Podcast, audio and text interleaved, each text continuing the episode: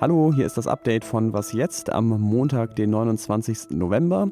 Ich bin Ole Pflüger und spreche gleich über den schwierigen Weg von Geflüchteten aus Europa nach Großbritannien. Außerdem über einen Plan für den Weg aus der vierten Welle. Das und mehr gleich nach dem Jingle. Der Redaktionsschluss ist 16 Uhr. Der Eurotunnel unter dem Ärmelkanal von Frankreich nach Großbritannien ist mal so eine Art Symbol der Einigung Europas gewesen. Seit dem Brexit vielleicht aber doch eher ein Symbol der Spaltung und so sieht er auch aus. Der Eingang auf französischer Seite ist dicht bewehrt mit Zäunen und Stacheldraht. Der richtet sich aber natürlich nicht gegen Französinnen oder Italiener, sondern gegen Geflüchtete, vor allem aus dem Irak, Sudan oder Syrien, die immer wieder versuchen, von Frankreich nach Großbritannien zu kommen. Nach dem Brexit wird der Tunnel jetzt immer dichter verschlossen und das heißt auch, dass immer mehr Menschen die Überfahrt mit dem Boot probieren. 26.000 haben es allein in diesem Jahr nach England geschafft. Aber immer mehr schaffen es auch nicht und sterben auf dem Weg, so wie zum Beispiel letzte Woche. Da hat es ein Unglück gegeben, bei dem mindestens 26 Menschen ertrunken sind.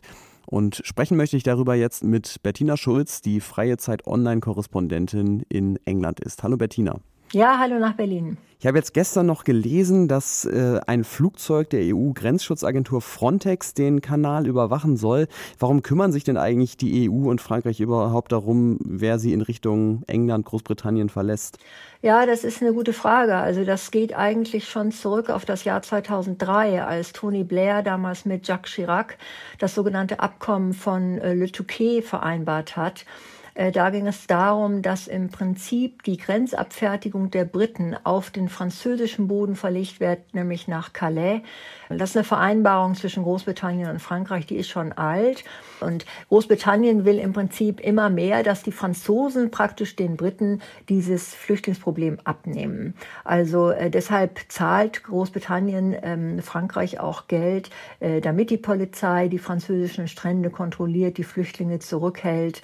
Und äh, Boris Johnson hat ja jetzt sogar gesagt, dass sie wollen, dass britische Polizei an den Stränden kontrollieren kann, dass die Franzosen alle Flüchtlinge so, sowieso bei sich behalten sollen und am besten auch wieder zurücknehmen sollen. Das sind natürlich Sachen, die Frankreich nicht akzeptieren kann wegen der Souveränität und auch wegen der Präsidentschaftswahl nächstes Jahr. Aber so eine Art Kompromiss ist natürlich jetzt, dass Frontex da etwas kontrolliert, aber im Prinzip muss eine Einigung her zwischen der EU und Großbritannien. Und die Briten müssen natürlich einen Teil äh, der Arbeit selber leisten und auch natürlich einen Teil der Flüchtlinge selber akzeptieren. Hm. Also ja, vieles, was sich da auf hohem äh, diplomatischen, politischen Parkett abspielt. Welche Pläne, gibt es denn irgendwelche Pläne, die Lage der Geflüchteten vor Ort ganz konkret zu verbessern? Ja, also die französische Regierung hat ja diese Zeltlager schon mehrere Male ähm, aufgehoben und die Leute in Hotels gebracht. Das Problem ist eigentlich, dass die Flüchtlinge nicht wissen, wie sie nach Großbritannien auf rechtlichem, legalem Weg kommen, um dann dort Asyl zu beantragen. Das ist das große Problem. Man müsste im Prinzip im Ausland so eine Art Visa aus humanitärem Grund beantragen können oder eine Stelle haben, wo die Flüchtlinge ein Asyl beantragen können für Großbritannien, aber das gibt es nicht.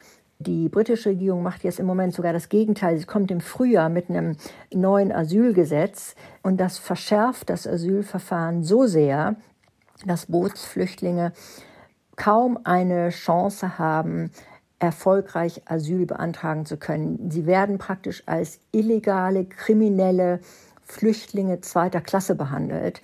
Das widerspricht der Genfer Flüchtlingskonvention. Die UN hat das auch schon kritisiert.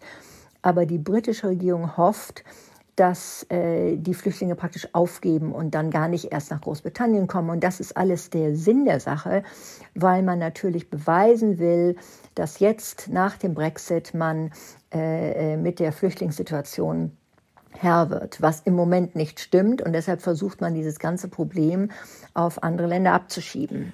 Klingt also, als würden wir nicht zum letzten Mal über ertrunkene Menschen im Ärmelkanal sprechen müssen. Danke dir, Bettina Schulz. Ja, alles Gute nach Berlin. Tschüss.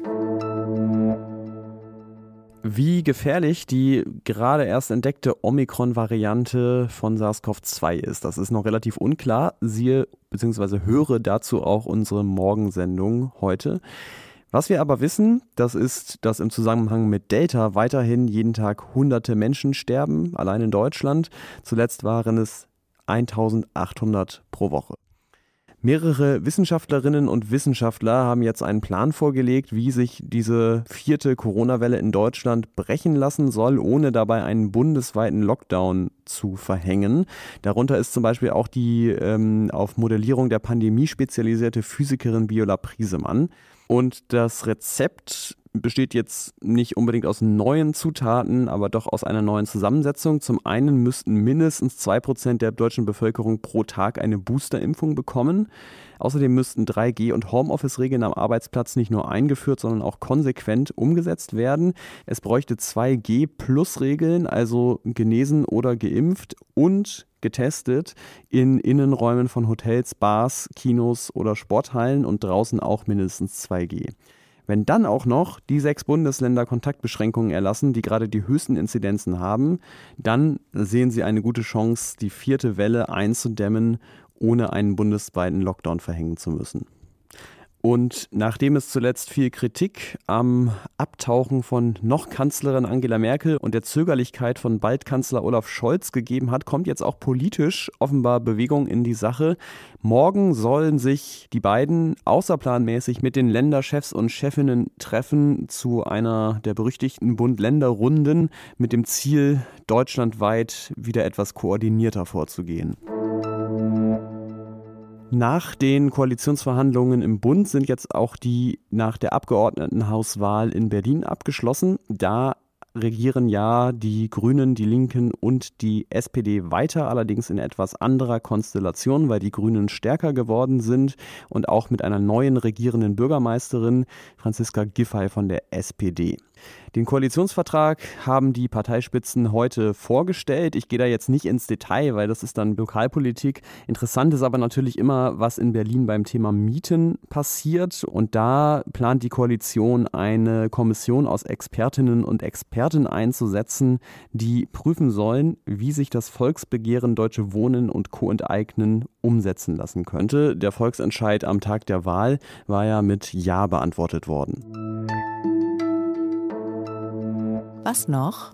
Einen Koalitionsvertrag können wir Ihnen hier in unserer Funktion als Podcast-Redaktion von Zeit Online leider nicht vorlegen. Aber wie wäre es denn mit einem neuen Podcast? Heute ist unser Wirtschaftspodcast Ist das eine Blase gestartet. Und darin sprechen meine Kolleginnen Lisa Nienhaus, Lisa Hegemann und Jens Tönnesmann alle zwei Wochen über ein wirtschaftliches Phänomen, einen Hype oder einen Trend und diskutieren unter anderem, ob das jetzt eine Sache ist, an die wir uns besser gewöhnen, die also bleibt, oder ob es eher eben ja eine Blase ist, die platzt und die dann auch irgendwann wieder weg ist.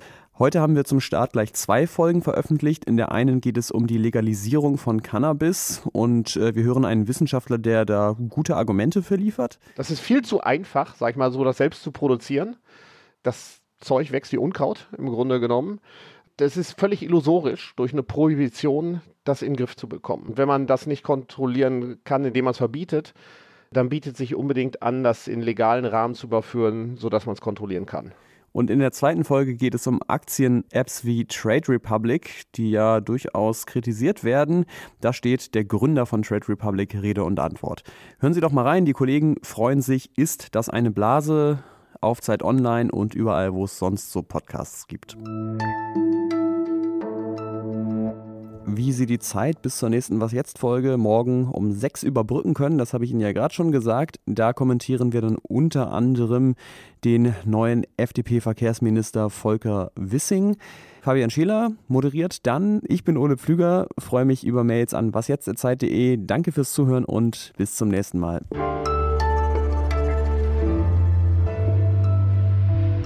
Fabian Scheler moderiert dann. Ich war Ole Pflüger, beziehungsweise ich bin es immer noch. Ähm